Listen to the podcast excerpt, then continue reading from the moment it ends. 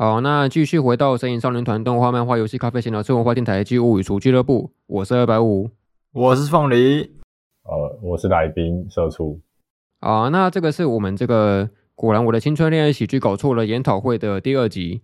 那建议还没有听过上一集的听众，可以先回去听一下，再回来收听我们这一集的节目。好，那简单回顾一下，我们上一集应该是讨论到了那个果青他在动画第一集的一些剧情，然后包含说我们有介绍一些角色，然后还有他的一些主要的剧情分支这样子。那其实，呃，说到这件事情，我刚才是说动画第一季的那个进度嘛，我不知道你有没有发现到一个感觉，就是我那时候在看动画第一季看完，然后衔接到动画第二季的时候。其实他们两个的级别的制作公司，动画制作公司其实是不一样的。第一季是由那个 Brian Base，然后第二季是改由那个 Phil 社制作的。所以很明显会看到说，呃，两个级别的人物角色看起来会画风会差蛮大的。那第一季看起来是有点该怎么说朴素感的画风吗？然后第二季稍微精致精美一点。然后其实不光是画风上面，我觉得两季在整个剧情的气氛跟一些。呃，该怎么讲？他的情绪酝酿方面，我觉得都有蛮大的差别的。那第一季给人会有一种比较恶搞、比较搞笑、比较校园喜剧、欢快的感觉。那第二季我觉得它相对来说就沉重了不少。我不知道你们那时候在看的时候有没有这种感觉？诶、欸，有啊，就是第二季它其实就比较开始着重切入，就是他们三个人的呃关系，所以就比起前面大部分在处理就是其他呃学生的一些问题。就稍微更沉重一点吧，而且我记得第二季它的一开头还在把第一季的最后又重置一次，就那时候那时候在做那个呃学校校庆的那个事件嘛，然后还他又重置了那个叶山把比奇谷推到墙壁壁咚那个画面，又重置了一次，还让我明表示兴奋，都起都起了起来。我原本一直以为就是我呃单纯会有这样子的情绪差异，是因为可能换了制作公司，它有一些。呃，制作上面的考量，然后会导致说，可能监督啊，在分镜啊，在节奏上面的运用，可能会导致于说，整体的氛围会有有所改变。但我后来在一次看完漫画之后，我才发现到说，哎，其实这个断点真的是一个整个作品在氛围上面的调性开始往下走下坡的一个分支点呢，刚好就是断在这一边。因为自从校庆事件之后，然后接上他们准备去毕业旅行那一段，就真的是一个情绪分支的转折点。我自己是这样看的。好，那就进入到我们这个第二季的内容。这第二季一开始，他们就是刚结束那个校庆嘛。然后其实，呃，在比奇谷对那个向魔男说了那些很重的话之后，其实这件事情是有在班上，或者是说整个校园传开来的。就大家会觉得说，这个人就是一个很过分的男人，然后他就对一个女同学就说很过分的话什么的，然后导致于说他原本就其实原本是没什么风评，没什么存在感，但这之后真的是风评就像那股票一样垂直下降这样子。然后这件事情就是导致于说，整个团体啊，整个班上会有一种对比气鼓很鄙视的氛围存在，甚至有点接近于霸凌了。虽然说他自己没有这样想，但是其实很多人都会可能拿他开玩笑，说什么：“哎，你怎么最近那么独自一个人躲在那边？是比企鹅是不是？”这样子都会讲这种话。然后这件事情就一直延续到他们学校准备二年级要去一个校外教学，他们的目的地是去那个日本的京都那边，然后可能会有一些分组的活动啊什么的。然后原本应该是对于边缘人来说，校外教学就是一个噩梦嘛，因为你要跟不熟的同学一起去分组啊，然后去不同景点，要听其他人的意见。原本在班级上就已经是一个很弱势的存在，然后这时候你要要集体去一个景点，然后又要压迫在那种团体的低位那个氛围里面，真的是蛮难受的。我不知道你们有没有这种经验哦，就是毕业旅行的时候很不想出去，甚至没有去的也有，我知道有一位了。超坏的，超坏的！白五，你晚餐吃什么？炸药吗？好，都都都笑那么开心，就解释一下。呃，你们的毕业旅行没有去的是我啦。呃，我是高中没有去啊，国小、国中我倒都是有去。高中我觉得没有去也是合情合理的哦，就是我读男校嘛，那跟一群男的出去玩有什么好玩的啊？男的出去玩才好玩，就不用哦，不用。你知道是什么什么难受啊什么的没有？你不要去就不会有这些问题哦。我以为你说的那个难受是男生的难，哦是受控的那个。我刚才也是这样想。啊、呃，那总总而言之，他们这是有这个毕业旅行的桥段。那原本只是假设什么事情都没有发生的话，大概又是那个比基谷一个人，然后孤零零的，可能顶多加上跟呃彩家同一组吧，然后就去他的毕业旅行这样子。可是事出突然，只是有一件事情发生在那个我们说在 F 班里面，以叶山为首的那个线虫集团发生一件事情，就是里面有一个我们前面说一个叫户户部的同学，他是那种很瓜造型的线虫，一个男生，然后他就其实在此之前就一直暗恋着他们团体里面一个叫做海老名的腐女，他就喜欢替那个男同学做配对那种那种腐女，然后其实他就决定说他想要在那个毕业旅行的当中去对他做告白的动作，但是又怕说。呃，可能会失败什么的，所以他就紧急的去向那个侍奉部去求救，跟他呃委托这个事情是希望能够让他告白成功。但与此同时，就是其实叶山他又夹在两个人之中，因为他其实既想要让呃可能户部完成他告白的这个心愿，但是又同时怕说，假设他很明显一看就是失败的这个举动，会导致说他们之间的团体会分崩离析。因为毕竟告白之后就回不去了嘛，你们之间的关系就不再只是普通的朋友，而是一个告白跟被告白过还有被拒绝的对象。所以就为了不不要破坏这个氛围，他们其实海老名也相对来说也同样的去委托侍奉部说，能够希望能够保持男同学之间的关系，然后不要因为这场告白就让彼此的关系都崩裂了这样子。那因为有这个委托，所以也导致于说这个毕业旅行的这个行程就变得掉，因为相对来说侍奉部就必须要去解决这个问题。那这个问题其实还蛮复杂的，因为很明显的，就是这个户叫什么？户部部祥，对户部祥这个同学很明显就是失败，一看就知道是一个炮灰，所以他们就必须要去解决这个问题，然后就有了一个后来又有一个自爆的事件发生。那先这边打岔一下。因为这边其实有出现另外一个人物，叫做那个海老明。其实他在在此之之前有出现过不少次，但是直到这个篇章，他算是变成了一个主角，他就是主要的一个角色。那你们对于这个角色有什么想法？因为他基本上表面上看就是一个就是一个很平凡的腐女嘛，就是喜欢给男生做 CP 的配对。但实际上，在他的那个眼镜底下，还有他隐藏的另外一面没有出现过。那你们对于这个角色怎么想？社畜要不要先讲？呃，就是个腐女，没什么。呃，我知道他呃有冷冷漠的一面，但是呃就没有什么好感，也没有什么排斥，他就是一个现充里面的一员，就 就是个腐女，没有什么特别反应。哦，谢谢你的心得哦。那凤梨呢？呃，我觉得他就是虽然看起来就是平常就是疯疯癫癫，但他其实心思也很细腻吧。因为我记得他对于，就是像这个世界里面，他对于那个可能男生小团体的观察或是什么的，就是我觉得他其实呃心思挺细腻的，就是呃除了他外表的那个有点喜欢帮人家乱凑对的样子以外，就是怎么说呢，就是也是心思细腻的那种啦，就是跟叶山还有八凡都一样这样子。哦，因为他其实有提到一个观点是说，其实他之所以会，呃，好像很喜欢疯疯癫癫的，然后很喜欢给男生凑 CP 这个行为，其实应该就是他本性没错，他毕竟就是腐女嘛，这个没什么好隐瞒的。但我觉得他另外一个方式，另外一方面应该也算是一种自我保护吧，因为他可能从小到大，他相貌相貌其实长得也不错，然后可能也受蛮受男生欢迎的，但他毕竟就是没有什么任何想跟男生交往的念头，所以当他只要能够呃皮起这个腐女的皮，他就能够可能至少。能够阻绝百分之九十以上的男生吧，就是让让他们不要随便靠近这样子，算是一个自我保护的面具。这样，就我觉得整个古庆里面不少角色都带着这种面具存在，就是尤其是海老名跟叶山最明显，他们都会有一些呃不能够表达出真正的自己的这个形貌，然后以此只能够用一些其他的方式来隐藏自己的本性，然后就跟外在好像保持的很欢乐，然后很很好相处的感觉。但实际上，就是他们可能真正本性跟真正的想法并并不是如此这样。那那时候在侍奉部，他们原本想打算帮那个户部完成心愿嘛，他们只是想让他成功的告白。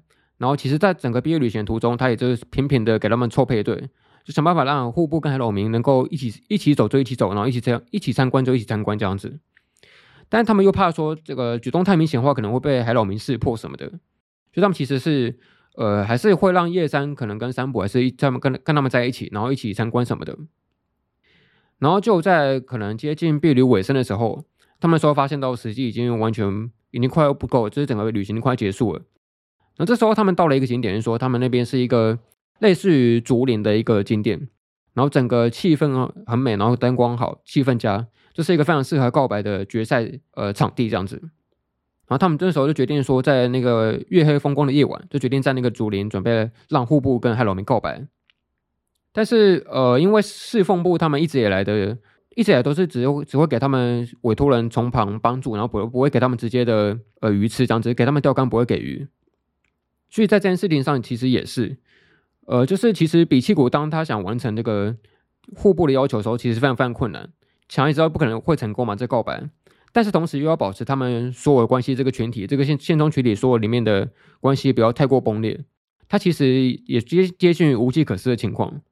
然后他最后使出一个大绝，就是他抢在户部告白之际，他自己冲出来跟海老明告白。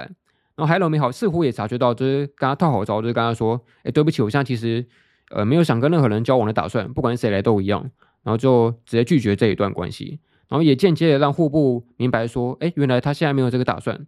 那或许以后有机会，但现在不行。”然后他就死了这这条心这样子。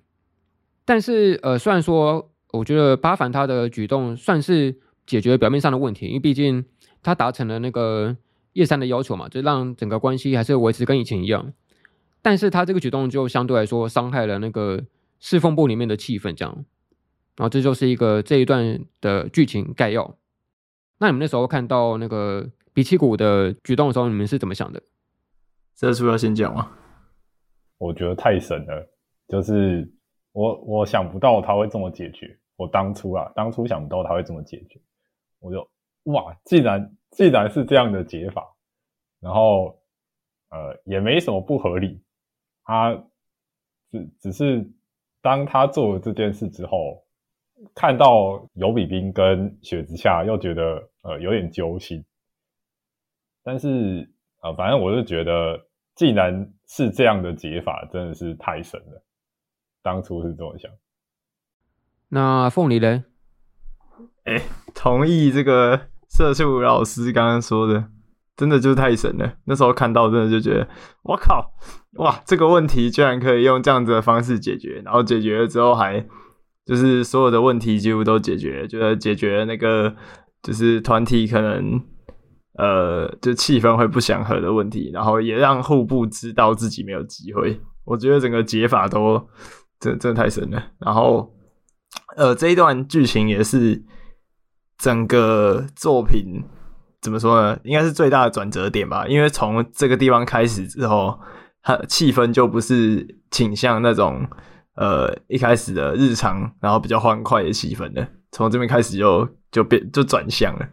然后这也是就是有一些人就是呃有部分观众会在这边弃坑。对对对，哎，大概就这样。弃坑的原因是什么？是因为他们觉得这个看看起来太太沉闷了，是吗？应该是太沉重，然后呃，对啊，应该是太沉闷了，就是跟前面的风格不太一样。说好的喜剧呢？怎么苦涩了起来？对啊，所以看到那个杰那个杰伊不是跑过去，然后抓住他，然后说：“你明明了解很多，为什么这个就是不懂呢？” 我靠！呃呵呃呵。呃呵呃呵，对啊，真的是，呃，我觉得这还蛮有趣的，因为其实这件事情并不只是单纯的单一事件而已，它其实在后续之后还还影响了各种事情。不过那个之后，我我们之后我会提到。那单就这件事情来说，嗯，虽然说的确像凤梨说，他的确解决了大部分的问题，就是那个什么，不是说什么解决不了问题就解决产生问题的人嘛？这种感觉，对。但实际上，他八反这应该算是第二次自爆吧？就以他的自爆历史来说，他这次应该第一次、第二次。然后第一次是那个呃校庆事件嘛，然后这是第二次。就他总是呃怎么思考都会想到打出自己这张牌，但是自己这张牌是不会有其他人存在的，他不会想到依靠任何人来解决这问题，而是自己有什么就打什么，然后没有的话就穷途末路这样子。那这件事情就是的确他解决了问题，但是他并没有考虑到。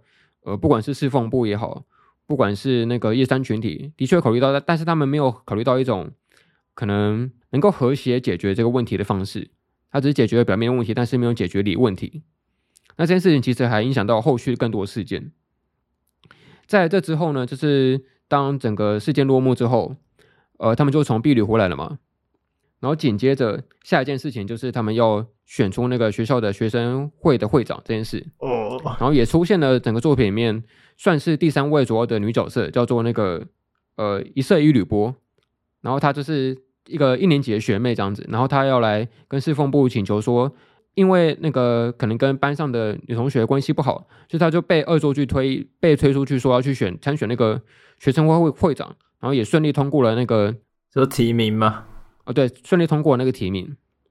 但是他因为不想当学生会长，所以邀请那个侍奉部呃要求说他能够让他参选，但是又不能够当上会长，然后这是一个蛮难的问题。但是在这个提出。请求的当下，其实侍奉部整个氛围其实非常的不好，因为那时候八反他刚做出那个自爆行为嘛，他刚去那个乱告白，然后整个毕旅回来的气氛都没有好转过，然后他们同时要解决这个问题，然后这时候应该算是第一次吧，就是整个侍奉部他们呃出现了一个蛮大的分歧点，就是雪乃他那时候都问老师说，既然我们那时候是在比赛，那其实做法是可以不一样的吧，他就可以选择选择跟巴凡不一样的做法。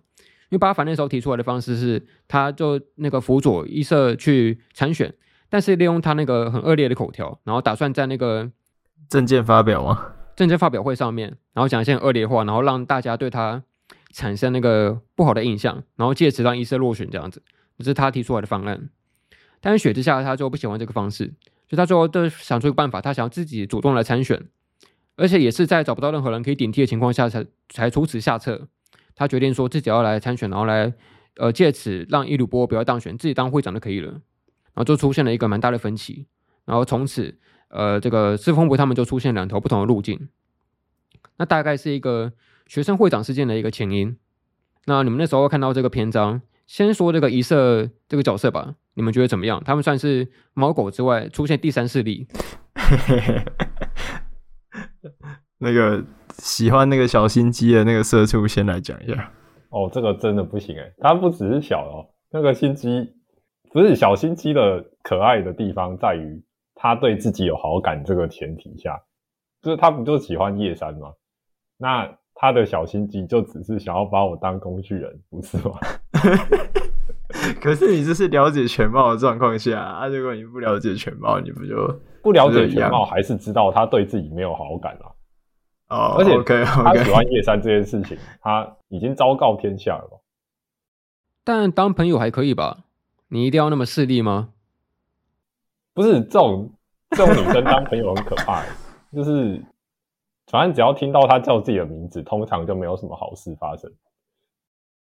嗯，不过那时候比起古他自己也说了，他要不是经历过那些国中时期的黑历史，有经过那些战士的训练出来，否则他应该也会马上晕船下去了。呃，对对。那凤梨嘞？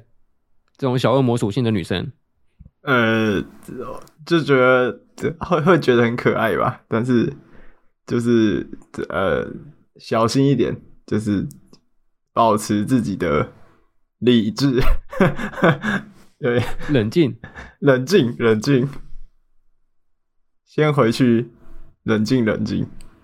不是有蛮多人会把果青当成是一个党派作品吗？虽然我们自己没有这样想啊，但是的确蛮多人会觉得那是猫狗大战争，然后加上一个一色，它出现的是一个异曲同工的一个第三势力。那其实有蛮多人就是属于那个一色党嘛，就是喜欢一色这个角色。那你觉得他有让那个整个局势变成三国鼎立的吗？还是其实是两大派加上一个小党？他他不喜欢八番为前提下。应该连党都不算吧？我是觉得那个不知道要怎么支持。对，嗯，但是他真的不喜欢八番吗？会不会其实他只是假装不喜欢而已？就是其实那个叶山是一个烟雾弹这样子。那这个可能我们后面会提到。哦，了解。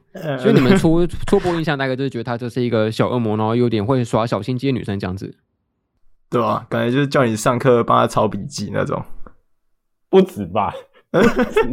不止。他做的事情的难度已经远超于哦，也是也是有道理有道理。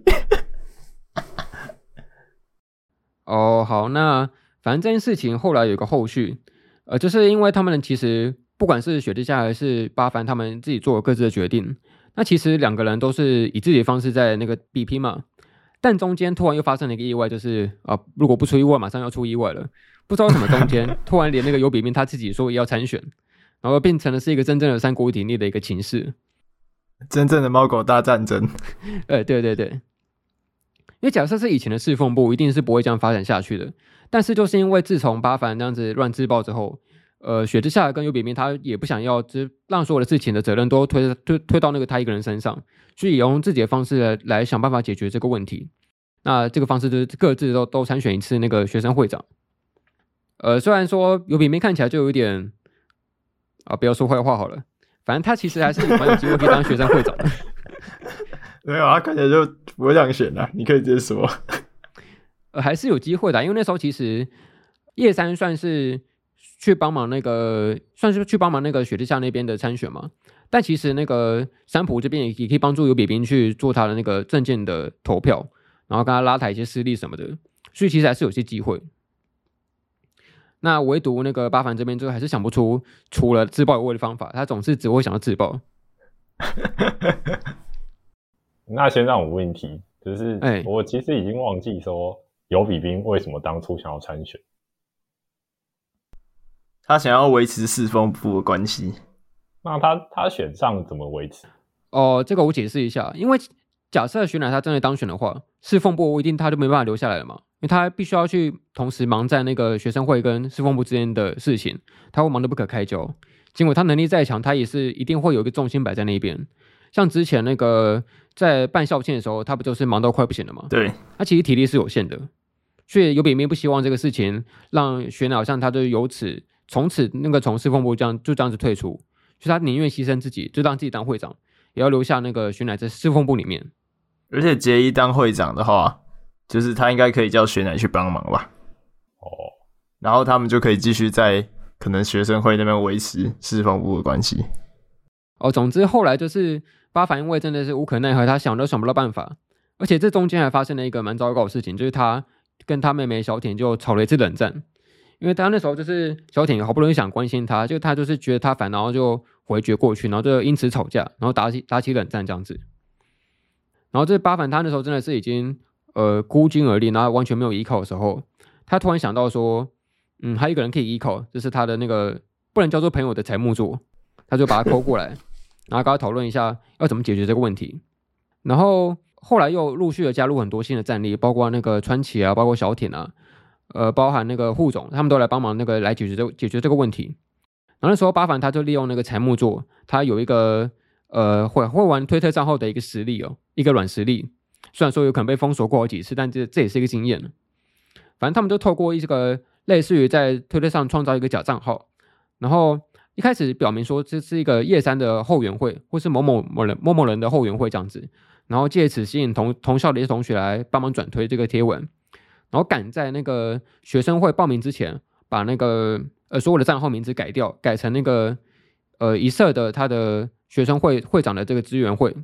然后再把这个资料全部影印下来，这样子，然后来借此，呃，怂恿一社说，其实你有很多支持者，然后也给他一些，呃，算是反向的去，呃，挑挑逗他说，你可以参选这个会长嘛，反正就是讲一些很挑衅的话，然后让一社他想去参选这个会长，然后就解决这个问题，为这个问题其实一开始就有这个解法，就是其实只要让那个不想当会长的一社想要去当的话就 OK 了，然后就算是解决这个问题这样子。那其实这个篇章应该算是我那时候看到现在第一次猜到后续发展的一个解法，呃，第一次猜到解法，应该说整个动机跟整个过程其实我没有猜的很完全，但至少我猜到说他想让一社改变心意这个这件事情我是有猜到的，这个是还蛮明显的，所以我觉得这个篇章其实是对我来说相对来讲，呃，其实解法没有那么出彩，相对于之前的那些什么你们说那些很惊奇的方式。那在后来解法的这一段，你们怎么看？社畜先来。我跟之前不一样的点是，他终于会请求他人了，就他会召集别人来帮他的忙，就表示说，呃，他很在乎这件事嘛。然后我觉得这时候他就已经有点有点改变了，就是他想要他一样跟那个什么，跟尤比冰一样，就是想要让那个侍奉部保持现状嘛，所以他就既然会为此做了很多很多事，然后甚至不择手段，就是就算呃做了一些像是说谎的行为，他也要达成这个目的。对我来说，这个动机的改变比较重要吧。至于手段，手手段就很麻烦了，手段就比较那个一点。哦，那凤梨嘞？呃，我一样，我跟白五一样，对于就是这一篇的的解法没有到，呃，没有到很觉得很很很特别。但是我觉得这个篇章算是就是。前面所有篇章，就是目前为止的所有篇章以来，算是规模最大的吧。他就是借由那个四方不白，就是关系开始不稳固这一点，然后开始每个人都有自己的呃对于四方部的看法，然后他们也用自己的方式想要呃去努力这样子。然后这这个地方，我觉得比较特别的是。因为前面的解决问题大部分都是，呃，雪乃跟这个呃，可能八八番在来在处理这些事情，对吧？就可能有有有比冰都是比较从旁协助的角色。可是这一次这个事件，就是他亲自就参与下去，而且他就是也是想要用自己的方法去去维持吧，去维持这段关系。我觉得挺感动的这方面。哦，了解。其实我蛮同意社畜刚刚说这个八番有些改变的这个成长的部分，我是同意的。但是我觉得他成长其实也成长到一半而已，或者说只成长一开头，他其实其实还没有变成完全体。因为他之所以会想要呃拉其他人，拉拢其他人，然后来来然后来认真解决这个问题，是因为他自己给自己设立的一个目标，是说他希望那个呃他还请小挺刚才说要要他给自己一个动机来解决这个事情，然后他就以这个呃想让小挺那个。他那时候说什么？忘记了，反正就是他是以小艇为目标来执行这件事情的。但这个举动、这个动机其实依然不是为了自己，他还是为了其他人，然后找一个外在动机来填补他行动的理由，这样子。所以我觉得这还没有到他之后真正的改变这件事情，算是一个半成长吧。而且改变也不一定是朝着好的方向前进。呃，对对对，就当你以为事情都已经结束的时候，哎，下一个事情就跟你说，哎，并没有。哦，而且。这个篇章算是一个很重要的伏笔吧？哎，确实，哦，就是后来那个巴凡提出这一系列方案之后，然后也确实执行了，就是呃顺顺利说服一社去当会长，然后也回到四风部跟其他两个人说有这个解法，然后你们就不必再去参选了这样子。然后那时候其实有比明他先是松一口气，但是雪乃的反应就蛮奇怪，他就其实露出了一种有点落寞的微笑，然后就平静的去跟那个老师报告这件事情。但虽然有点不确不太对劲，但是也看不出来是什么不太对劲的方面。他们就让这件事情结束了。然后这件事情结束之后，下一个事件是也算是第二季的一个重头戏，就是那时候一色好不容易当上会长之后，他们刻不容缓的就去跟了他们附近的一个学校，叫做那个海滨综合高中。他们打算联办一个圣诞的晚会这样子，然后算是一个一个公益性质的晚会。那么可能会邀请一些在地的居民啊，一些小孩跟老人，然后来参与这个活动。但是，呃，因为一社当上会长之后，他其实只是一个一年级的学生，然后可能上面还有一些什么二年级的学长学姐，然后可能一开始没办法让整个学生会运作的非常非常的顺利，非常的上轨道，然后再加上那个海滨综合高中的一些代表，算是一些怪咖吧，他们都很喜欢在开会的时候讲一些什么晶晶体，呃，I understand you 什么的，我知道你怎样怎样怎样，反正就喜欢捞一些英文，然后再动不动就用手搓一些螺旋纹什么的。对 对，想总之他们开会的的过程都非常非常不顺利，然后一色就跑回来那个侍奉部，然后来想要去呃提出这个要求，说希望能够让整个活动办得顺利一点。但是呃之前他们都是发现到说，其实整个侍奉部的气氛就不太对嘛。然后八凡又觉得说，把一色推上会长是自己的责任，这是他自己做决定，所以应该只要有他自己负责就够了。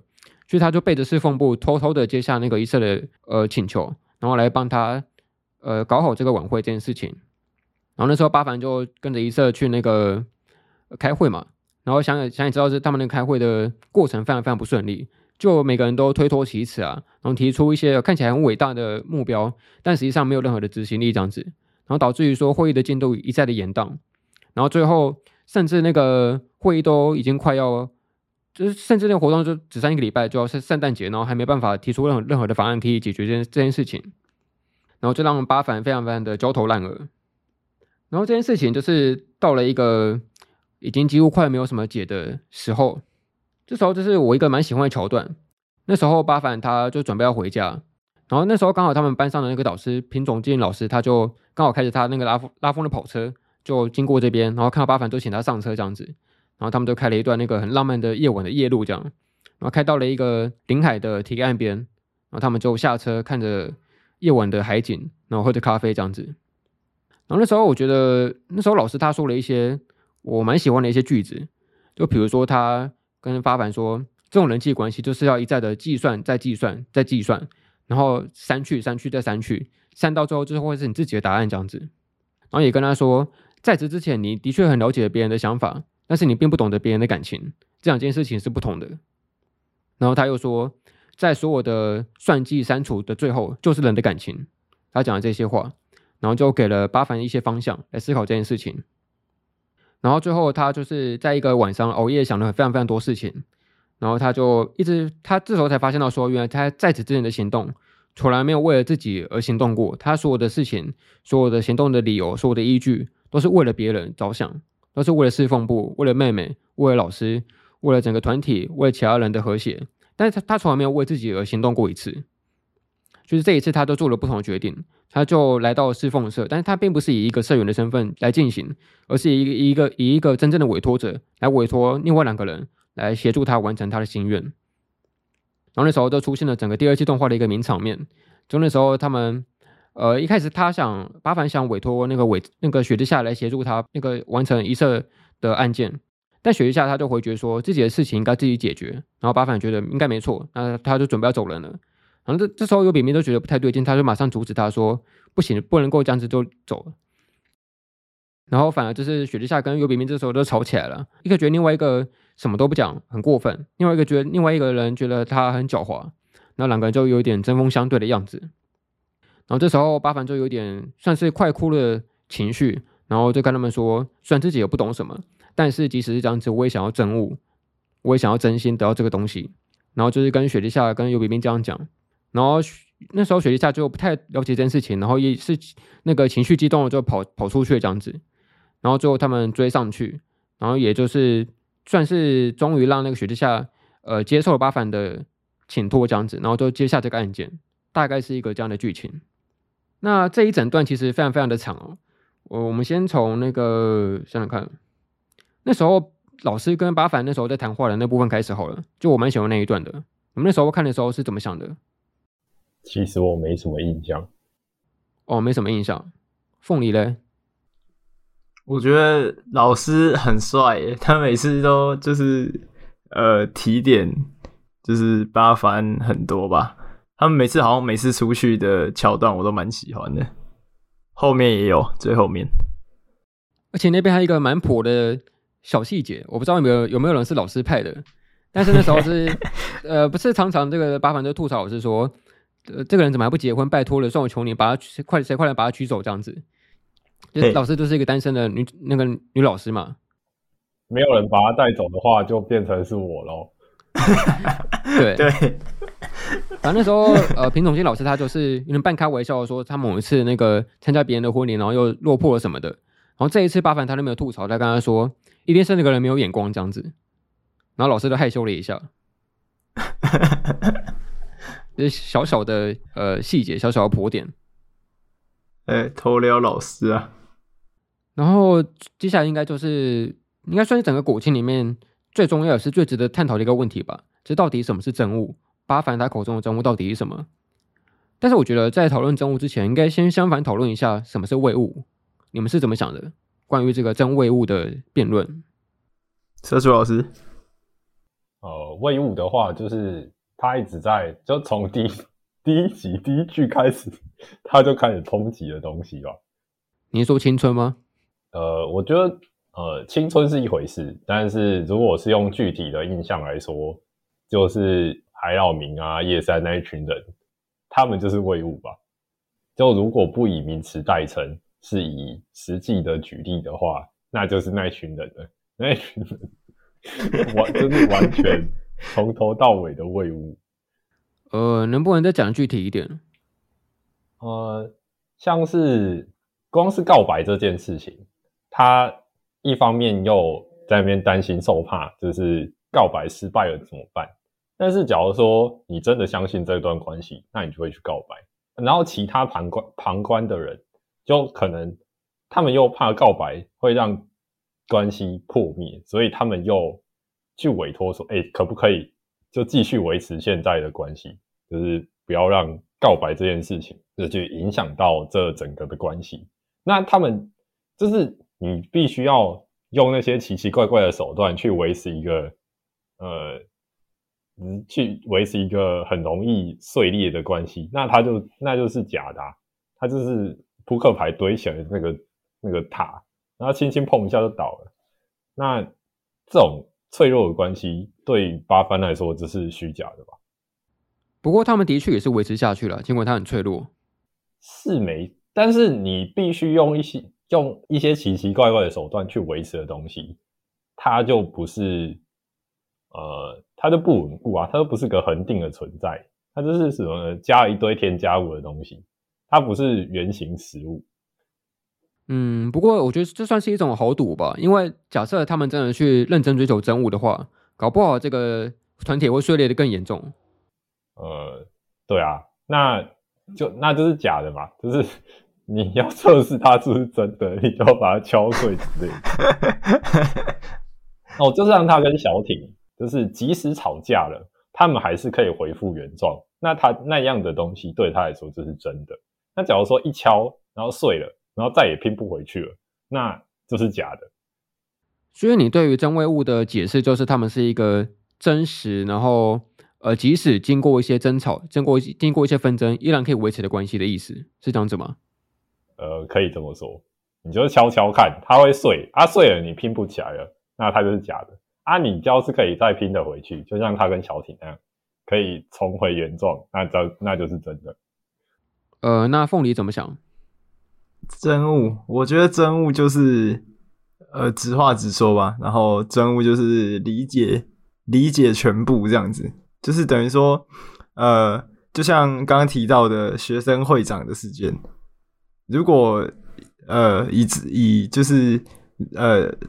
要要是真物的方式来表达的话，结义就会说他希望这个，他结义就应应该说他希望这段关系要维持下去，然后每个人都应该讲出自己为什么要这么做，这样才是真物。呃，然后他他所讨厌的伪物就是那种，就像刚刚色素提到的那种那种关系，就是维持表面的关系，对，那那那种就是伪物吧。真物就是要理解全部这样子，我自己是这么认为的。就是虽然可能理解全部的想法，就是可能会受伤，但是呃，这这才是他想要追求的。所以他一开始跟那个雪乃想要成为，就是成为好朋友的时候，呃，后来不是发现那个，嗯，那个时候车祸来撞到，就是撞到那个八幡的那个车是雪乃家的车。那个时候，其实他就有对这件事情自己默默的感到失望，因为他期待的是，就是雪乃不会为这种事情说谎。他期待他是一个完美的存在，但是他看到其中的瑕疵，这样子。呃，应该是说他他期待他可以跟他或许可以或许或许可以建立一个呃真正的关系，也就是会不保留的讲出这些的事情的关系。他以为他们是同一类一同一类人的感感觉是吗？呃，对的，大概是这样。然后他他希望就是呃，原来可以不要说谎吧？对。但雪乃也没有说谎啊，他只是没有说而已。雪哦，雪乃的说谎的地方就是他说他没有看过那个八番呢，可是前面之前那个那个出车祸的时候就有看过了，就见过了。哦，好吧，这就是他说的谎，对。好吧，对啊，没有好吧，这都是事实啊。你在不接受什么？呃、对，我没有办法反驳些什么。呃，对，所以所以呃，我觉得他所期待的真物就是理解全部这样子。我刚刚忘记小补充一段剧情了，就是社叔刚刚不是说那个他觉得那个叶山那群人的关系很虚伪嘛，然后他是属于伪物的那一边。但其实这中间还发生一件事情，就是在那时候雪之下他参选会长失败之后，其实放波一直维持着这种呃有点诡异的气氛，就他们依然可以平和的讨论一些什么事情，嗯，通常是由比冰开话题了，这里有些关班上的事情啊，流行事情有的没的，然后比气谷他就负责应和一些什么吐槽啊什么的，应和稍微附和一下，然后轩乃就是稍微微笑，然后也是回应是是是，就简单回复。但实际上，整个气氛都非常诡异，因为这因因为一当那个比兵不说话的时候，整个气氛就沉默下来，然后变得不像是之前可以呃轻松自在的聊天的氛围。然后那时候小说有形容到一段是这个关系很像是那种圣诞礼物的包装盒，但是里面没有任何东西，是一个空泛的结构。所以就是虽然的确他们之前都一直认为说叶山那个群体是一个很虚伪的现充的那种一碰就碎的团体，但实际上。赤峰波后来就变成一个小丑，竟是我自己。就原来我我也是虚伪的，就是这种奇怪的氛围里面，所以才有后来那个八幡他的决定这这段告白出现。然后我自己对于真伪物的这个定义，其实并不是那么的狭义，我其实是蛮广义的，在这想这件事情。就我觉得所谓的真物跟伪物，它其实很简单，就只是字面上的意思而已，就是真实的东西跟虚假的东西。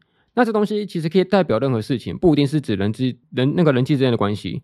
也可以是呃你自己的心愿、你的想法、你的梦想，或者是你对于一些事情的态度。这个事情并不一定只会只设于某种东西，所以我对于真伪物的看法其实很广泛。我记得他们之前在演那个孝庆的话剧的时候，呃，至少在小说里面，他们是以那个很有名的经典著作《小王子》为基底在改编这个剧的。然后他那时候有用里面蛮经典的一句话，就是说：真正重要的东西不是用眼睛可以看到的。那我觉得很多时候他们的关系也是如此，他们能够看到表面上很平和的象征，但是没办法看到那个在这个表面底下真正重要的事物，然后没有被提出，没有被提出，没有没有被质疑，没有被反驳，没有被争吵，没有被辩，没有被那个辩论，然后没有被接受，这个事情其实是一直被埋在底下的。小说里面他提到一个比喻是说，他觉得真物很像是那种吃不到的葡萄。然后你越吃不到，你会越觉得它酸，但是你依然想要得到它，而不是那种轻而易举就能够吃到的东西。所以我觉得真物的追求是有一种一定程度上面的困难性的。你一旦觉得它是真实的时候，你会同时看到他非常残酷、非常冰冷的那一面。你要同时接受他，你才会真正得到这个东西。这种感觉，那大概就是一个真伪物的辩论吧。那总之就是。呃，因为那个巴凡他真情的告白，然后也是他的黑历史嫁衣这件事情之后，呃，整个四凤社算算是渐渐回到了之前的关系，但是他们依然要去处理那个很麻烦的呃关于圣诞晚会的这个案件，然后甚至在那个尤比冰跟雪之下加入讨论之后，也依然改变不了这个会议的气氛，就他们依然是一再一再的延宕，然后甚至把气球越吹越大，说什么要加入各种管弦乐队啊，什么诗唱班啊，然后把整个活动办得非常非常丰富。但是同时又拿不出任何的经费来处理这件事情，然后导致于说这个活动就非常非常的难堪。然后好不容易终于距离圣诞节只剩下不到一周的时间，但是在那个假日那时候，呃，平总监老师他们就建议他们可以去东京的德士尼取材，他们能够去游乐园放松一下，然后顺便看看有什么圣诞节气氛的东西可以拿来做参考，然后就给他们四张门票这样子。然后这四张就分别给那个比气谷、雪之下、有比冰跟一色，然后给他们四个人去参观。但是，一次他们又同时邀请了那个叶山那群人过来，一起去这个德东京的那个德德士尼去游玩这样子。然后那一段应该也算是整个第二季少数可以放松的一个桥段吧，就他们可以开心的去呃游乐园这样玩乐什么的。然后这其实呃，反正这这应该算是猫派的一个福利吧，就是其实因为有个设定是说，雪莉像很喜欢里面的一个角色叫做什么熊猫强尼吧，就是一个看一个看起来很凶的熊猫，然后就长得很可爱。然后他非常喜欢那个那种东西的周边这样子，然后他们就会在那个德士尼乐园里面挑那个礼品的时候啊，然后就专心看那个东西，就蛮可爱的。然后在呃整个取材过程中后到后半段，有一件事情是说，他们那时候已经接近傍晚，接近晚上，然后准备要去搭最后一个游乐设施的时候，刚好被那个游行的队伍切开来，就整群人刚好就是让那个比气谷跟雪莉夏单独在一起，然后让其他人跟就其他人跟就跟他们分开来了。后来他们就决定去排队排一个游乐设施，有点像是那种呃云霄飞车，但是是那种往水里面冲的感觉。然后做那种设施，然后雪莉夏其实蛮害怕的，但是他就是还是呃硬着头皮跟比奇谷一起去搭这个游乐设施。然后那边有一个蛮重要的桥段是说，呃，他们那时候就是搭上那个游乐设施，然后雪莉夏突然就在那个呃那个设施准备往下俯冲那一瞬间，就跟比基谷说：“你一定要来拯救我。”然后就冲下去这样子。我必须说，身为猫派，真的在会在那边被电到诶。就哦，我我要暂停一下哦，我要休息一下这样子，这太刺激了，这东西，我要在旁边准备那个心率调整器，随时电击一下。然后在后来他们那个参观完之后，其实还最后一个放烟火的那个活动，然后刚好就是一次，他就决定在那个呃那个场合决定跟叶山告白，很像某一个人在迪士尼灯塔底下告白一样，反正他就是。去在那个烟火的盛会底下，然后跟叶山告白，然后漂亮的被拒绝了，然后就是有这一件事情这样子，然后这一段你们有什么想法吗？整个去呃游乐园玩的过程，有没有什么狗派的狗粮可以分享一下？没有啊，都没有啊。哎、欸，我觉得他们那时候去挑那个呃商品的时候蛮有趣的吧？呃，尤比边他不是还拿了一个玩偶去咬八凡的手吗？哦，欸、可是那那这样子的话，应该是毕业旅行那边比较强哎。我记得毕业旅行是不是有一段他们在那个什么神社喝水的那个？哦，对啊，那边对啊，那毕业旅行还比较强诶。神社喝水，我我真的忘记了。哦，就是毕业旅行的时候，八幡他其实不是孤零零的一个人啊，他有跟呃雪之下跟尤比冰两个人。度过一段 happy happy 的时光。呃，哦，呃，有人忘记了，不是有什么包子吗？包包子，我只知道不是有那个吃包子，然后说什么我吃不下了给你。我是我记我记得是去神社参拜，然后那个那可能小时候才有，反正就是哦，他们、哦、我想起来，就那时候别人买买太多东西嘛，然后就给他们分分开来吃。对啊，对啊，对啊，呃，对对对对。呃，不过那时候雪莉夏也在啊，应该算是三个人的场合吧。呃，是没错啦。那你记得喝水那个吗？哦，就是我想我我我想起来了，就是那个他们去神社去祈求那个喝那个水嘛，有什么爱情、事业跟健康的那个。然后有比比先喝完之后，直接没有擦锅的，直接交给八八百喝这样子。哦，对啊，对啊，就对对对，好，我想起来了，哎，甜的甜的。对吧、啊？迪士尼就只有你在爽而已，对吧、啊？太没有了，还是有吧？只是我们太狡猾了吧？太狡猾了。哦，而且，哎、欸，你们知道后来有出节吗？就是另外一个，呃，还没还没看，还没看，有有买了，还没看。我也是，我我也是买了，还没看。那据说分歧点就是在迪士尼这个地方。哦，你说它是一个以浮线的概念，是不是？对对对对对。哦，了解，就是当这个雪之下没有跟八幡单独在一起，然后没有那个你你一定要来救我的那个狡猾桥段出现。哎、欸，什么狡猾桥段？中山小。哎、欸，确实，我同意你的说法。哦，有这回事吗？有吗？超超狡猾的，这不狡猾吗？没有啊，只是傲娇而已啊，不狡猾。然后回去还把照片藏在熊猫里面，可恶。啊，这是一个可爱的小动作嘛。好了好了，没有没有吵架，没有吵架，反正就是有一个已浮现嘛。对啊，你们就想看就看嘛。啊，为什么不看？你就买来要看呢？呃呃，就还没有空，还没有空。好哦，好了，反正整个那个游乐园玩结束之后，要去解决那个晚会的问题嘛。然后他们最后的解法是。就是由那个他们所属的学校，好像是叫什么中午高中吧，然后跟那个海滨综合高中，他们决定两边分不同的组别，然后各自去做自己要的活动。可能另外一边就是办他们乐团的表演嘛。比奇谷这边他们就决决定要去演一个话剧，然后让那些参与的小学生，然后自己主动的去呃办这个活动，然后也让那那个在场的老人家会比较开心一点，就觉得尽管这个不是做的很精美，但是会依然会有一种那个儿童的纯真跟质朴的感觉。然后最后就把这个活动给办好了，这样子，然后也算是终于呃结束这个比较长的一个篇幅的剧情。好，那大概是这样子。再下一个事件，后来有一件事情就是，呃，他们学校有一个类似于跑马拉松的活动，他们要去做一个马拉松的赛跑。然后在此之前呢，他们同时也要接受一个学校要准备从二年级升到三年级的时候，他们要做一个选文组理组的一个组别的问题。然后这时候，其实，在叶山集团集团里面的三浦，他有请师风部说，可不可以要求他们呃探寻一下叶山到底要选文组还是理组？因为他其实怎么样都不不肯跟别人讲。然后就算呃比奇谷他主动去找叶山询问，也被回绝掉这样子。然后只是因为这个分组是会影响到班级的分班嘛，然后也会让整个呃不同群体可能会在分班之后就分崩离析的这种恐惧感出浮现，所以导致于说他们必须要去理解，呃也想要知道说叶山到底要选文组还是理组，然后就有了这个剧情的分支线。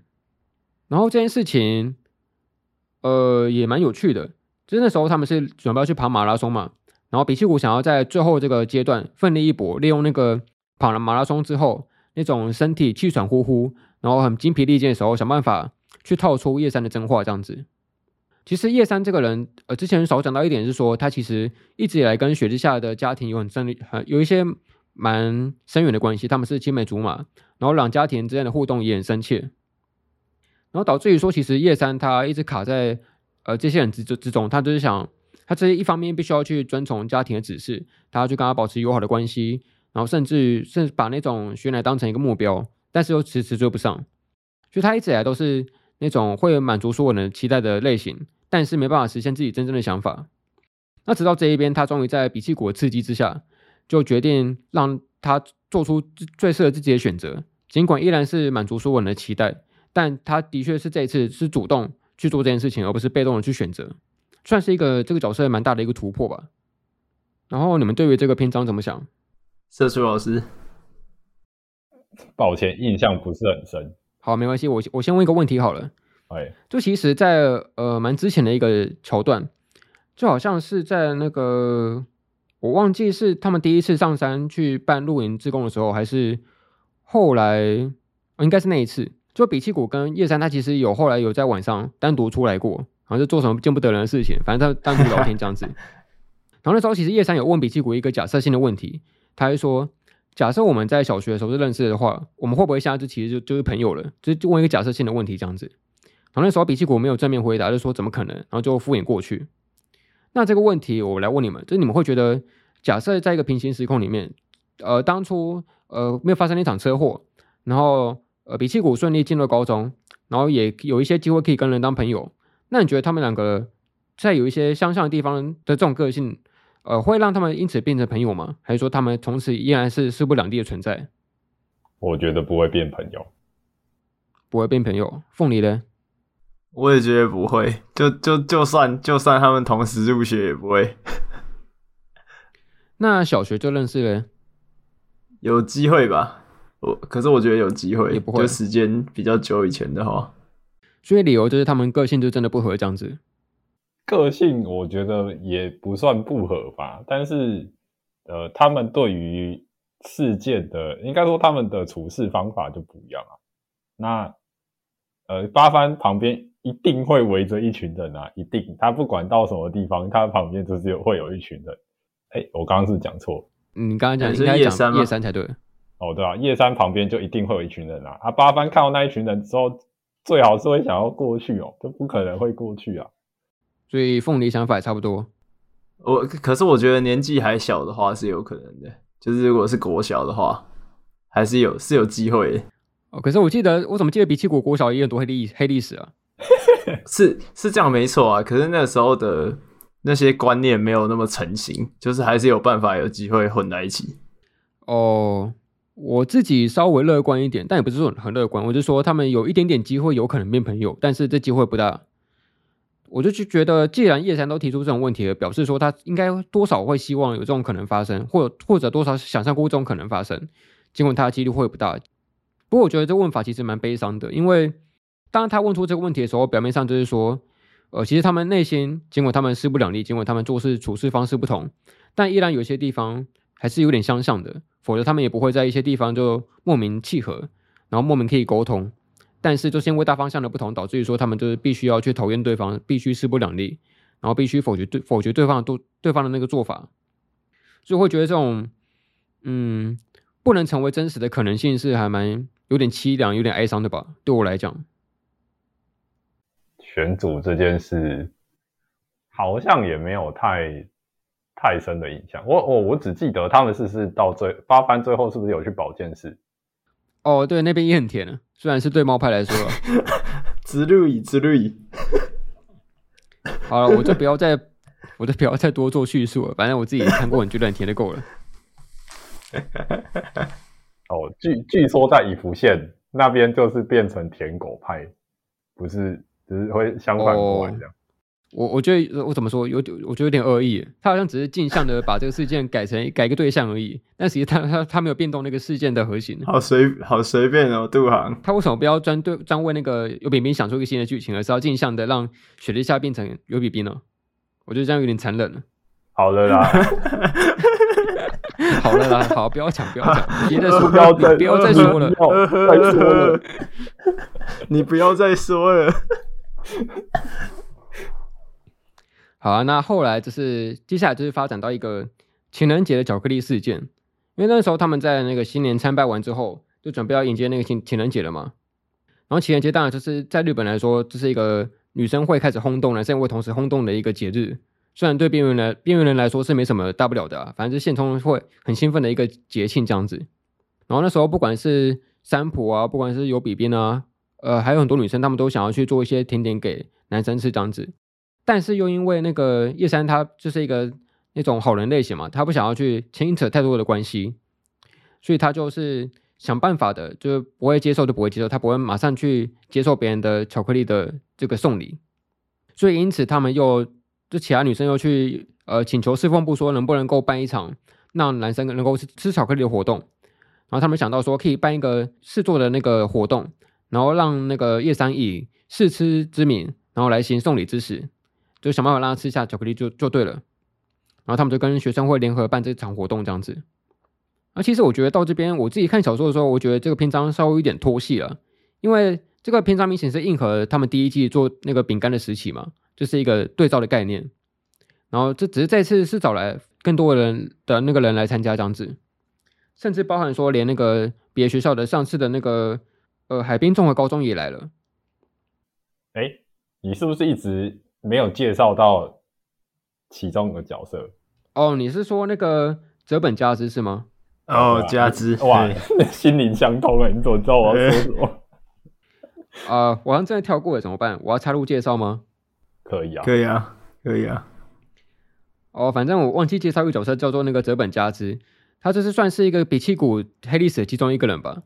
他就是曾经在国中时期跟他告白过，然后马上被拒绝掉了一个那个女同学这样子，国中同学。但是在某一次他们就呃在毕业之后就突然的遇上了，然后很不巧的还刚好遇上雪乃跟叶山，他们都全部都混在一起。然后那两个女生就很很明显是喜欢那个叶山他的外叶山这个人的。才能讲叶山的外表，就叶山这个人。对，你你也没讲错，其实。哦，对，反正就是在呃雪乃的呃不说说错，在那个羊奶的凑合之下，他们就一起办一个出游的活动。但是因为呃，就是泽本加之这个女同学，她其实一直以来都没有把比奇谷太放在心上，就觉得就是一个纯纯的角色，然后可以拿来嘲笑的对象。然后就三不五时都提到他以前的黑历史，啊说：“哎，你以前绝对不会做这种事情，对不对？超好笑的什么的。”有点类似嘲讽的在做这件事情。然后这时候叶山就其实听到最后，到整个活动之后，其实有已经有点受不了，他就觉得怎么可以一直一直这样做，然后就呃算是模仿比奇谷的方式吧，他就头一次的非常愤怒的对他们说，就可不可以不要这样做，然后就把整个气氛搞砸，然后甚至不惜把那个雪莉夏跟尤比冰叫过来，然后跟他们说。以这个人的等级是能够认识这么漂亮的的那个女生的，就请你们不要再随便说这 说这些话这样子。然后这些当然就是把那个泽本他们就给气走了嘛，就让他们悲愤离去。然后最后也是留下一个蛮尴尬的场景。那我觉得这边算是叶山一个蛮新颖的尝试吧，在此之前他绝对不会做这种事情。但是他为了要体会那个比奇谷自爆的痛苦，所以他就也是一代名要扛要扛几几楼，就是 自己那个模仿起这个招式，然后就试过一次之后，他就觉得我再也不要再尝试了，就是这样子。好，总之这是一个过去的插曲。那回到我们说那个情人节巧克力这一边，的确那个泽本家这这同学后来就是呃被叶山这么骂过之后，其实就相对来说他有认真的在看待比奇谷这个人，就重新认识他一次。包含说他们后来在一起去那个处理那个圣诞晚圣诞晚会的时候，他也是重新对他有一个新的见解，就觉得说他其实没有想象中的的那么那么无趣这样子。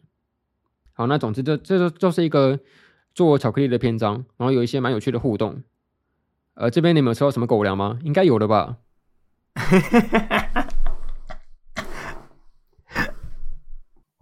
哦哦，那个做巧克力这边，我觉得它很重要一点是，它体现了尤比冰的成长。呃，怎么说？他他就是，就算就是八番看到哦，他就算手艺很差，但是呃，他还是持续不断的在做做点心这件事情。啊，看到了他的成长，虽然一点屁用都没有。可是这件事情他一直以来都是这样子吧？之前第一次做做点心的时候，他也是很努力啊。而他好像第一次的时候是有点呃没自信的感觉，是吗？哦，呃，对啊。OK。那凤梨这边呢？对于这个巧克力事件片，其实老实说，印象没有到很深，跟上一个那个选组那边一样，就是哦，OK，比较没印象了啦。那其实整个这个事件最重要的不是那个过程，而是最后发生的事情。就是在整个活动几乎要结束的时候，他其实他那个雪莉夏他姐就是杨乃，他又又来这边，然后他就是呃，好像是最后吧，就那时候其实。呃，不管是雪乃还是尤比冰，他们都分别做自己的巧克力，然后来请那个八幡试吃这样子，然后他们就表现出，哎，好开心哦，吃吃吃巧克力游戏超开心的，好玩。然后就是试吃这样子，但是雪奶在看到这边就觉得，呃，很无趣。他觉得，呃，他都直接问八凡说，这就是你想要的真物吗？这是这种东西吗？对，像在玩扮扮家家酒一样，就是很虚伪，然后没有直接表达出情感，然后就很严厉的讲这一段话。然后就这件事情之后，算是整个第二季的一个结尾。他们就是结束在这种，呃，虽然之前大胆说想要整物，但是实际上又没有达成的一个尴尬的桥段里面。对这个有印象吗？有有，这个有一点。好，那我们就来讨论一下杨乃这个角色吧，就是学一下她她的姐姐。呃，我记得 网络上其实对她有一个蛮难蛮难听的绰号，叫做那个搅屎棍。你们知道这个吗？我不知道，我不知道。哦，反正是一个蛮难听的绰号，就是说，好像学奶每次都会来捣乱跟搅局这样子，然后就说他是搅屎棍。这是杨乃吗？哦，有说说杨奶，对对，杨奶，杨乃。OK，那你们对于这个角色怎么想？社畜老师，杨乃这个角色，我觉得有点恐怖吧？怎么说？呃，就感觉不能对他说谎，然后他是好像什么都知道。就是小伎俩在他面前行不通，就好像他会看出你背后的那个真面目的样子，就是你不管怎么假装，啊啊，不管怎么隐藏，都会被看出来。对啊，这样不是很恐怖吗？但你不是说你想要真物吗？那真物就是不能够虚伪的隐藏啊。但但他有点严格啊，就是你你知道真物，那你可以不用用这么严苛的方法来对待其他人吧？我我不要这种真物。他的严苛是体现在什么面向上？他会把事情弄得很很很极端，不是吗？不过他一直以来都是没有用非常非常真的很强迫的方式在进行他的行动吧，只是有点半逼迫式的在要求你，但实际上就是屈服于他的那个那个气势底下，你就会跟着做。嗯，这样已经很恐怖了，不是吗？对啊，但他终究不会强迫啊，你还是有选择，只是你很难做选择而已。说不定这样才更恐怖吧。只是他表面上就是没有强迫你，但实际上他就是把你推入那个你就是你不得不做些什么的地步。我记得忘记是谁对他的评价，不知道不知道是叶三还是比气谷，反正有一个评价是对他来说，杨乃就是一个会把无趣的事对他来说无趣的事物直接踩碎的人，然后对他有兴趣的东西会玩到坏掉的人，所以不管怎么都都把它弄坏这样子。哦，叶山讲的，叶山讲的。哦，叶山讲的，嘿，呃，对啊，这样不是很恐怖吗？那凤梨怎么看？我觉得他挖的太深了，他很多问题挖的太深。就是他对于雪乃，就是因为他们，我觉得他们姐妹的关系应该不用管到那么那么深吧？就是他他直接介入，尤其是后期。他直接介入那个他们四方部之间的关系，然后对这个关系指指点点，我觉得有点太严格了。而且他他这么做的动机，我记得是他想要，因为他自己的呃人生就一直在追求着，就是他母亲给他的那个那个愿望嘛，就是可能要继承家业这样子，所以他没有见过真物的模样，他他的生活一直以来都是伪物，所以他想要看到真物的样子这样子。然后我就觉得，哎、那他那这样的话，他只是想要呃想要实现自己的愿望，可是他却就是。因为要实现自己的愿望，就去干涉，就是他们侍奉部之间的关系。我觉得他有点挖太深了。哦，我自己的话，我当初一直在想说，假设这这个角色变成这个作品的主角的话，他名字标题应该叫做那个擅长捉弄人的对羊奶同学这样子。对。呃，不过我的看法会稍微不太一样。我其实到后期是偏好喜欢这个角色的。虽然他的确蛮恐怖的，欸、我承认，但我觉得他很像是那个果青版的黎明吧？你懂我这个比喻吗？我懂，我懂，我懂。就是黎明，他就是一个呃，大家都会，就是当大家平安的活在一个安好但是又没进展的情况底下，黎明会毫不犹豫的用最残忍的方式逼迫大家前进。那雪乃有点像是这个这种角色，就当他看到四风部非常平和，然后维持着。呃，看似和平，但是没有表达出真物的这种环境的时候，他其实觉得非常不爽。单纯只是他觉得无聊而已。这的确，你可以说他蛮自私的，但的确，另外一方面也可以说他是想强迫性的帮助呃雪乃成长吧。因为其实他有说到说，雪乃一直以来都跟着他的脚步行动，从从小看他长大，然后想模仿他，想超越他，但是始终超越不了，然后始终没有过自己的真正的意见这样子。我觉得他有点像是用一种呃很扭曲，但是又很逼迫式的方式。强迫羊奶产生出自己的想法，强想办法让让他自己能够真正的反抗他，然后让他借以以此成长，以此为戒。虽然他手段有可能就是恐怖了一点，激进了一点，但是我觉得他这个出发的意义是算是好的。好，那总而言之，我们第二季的讨论大概是这样子，那就先到这边吧，我们下一集再见。那我是二百五，我是凤梨，我是带兵社畜。好了，那我们下一集见，拜拜，拜拜。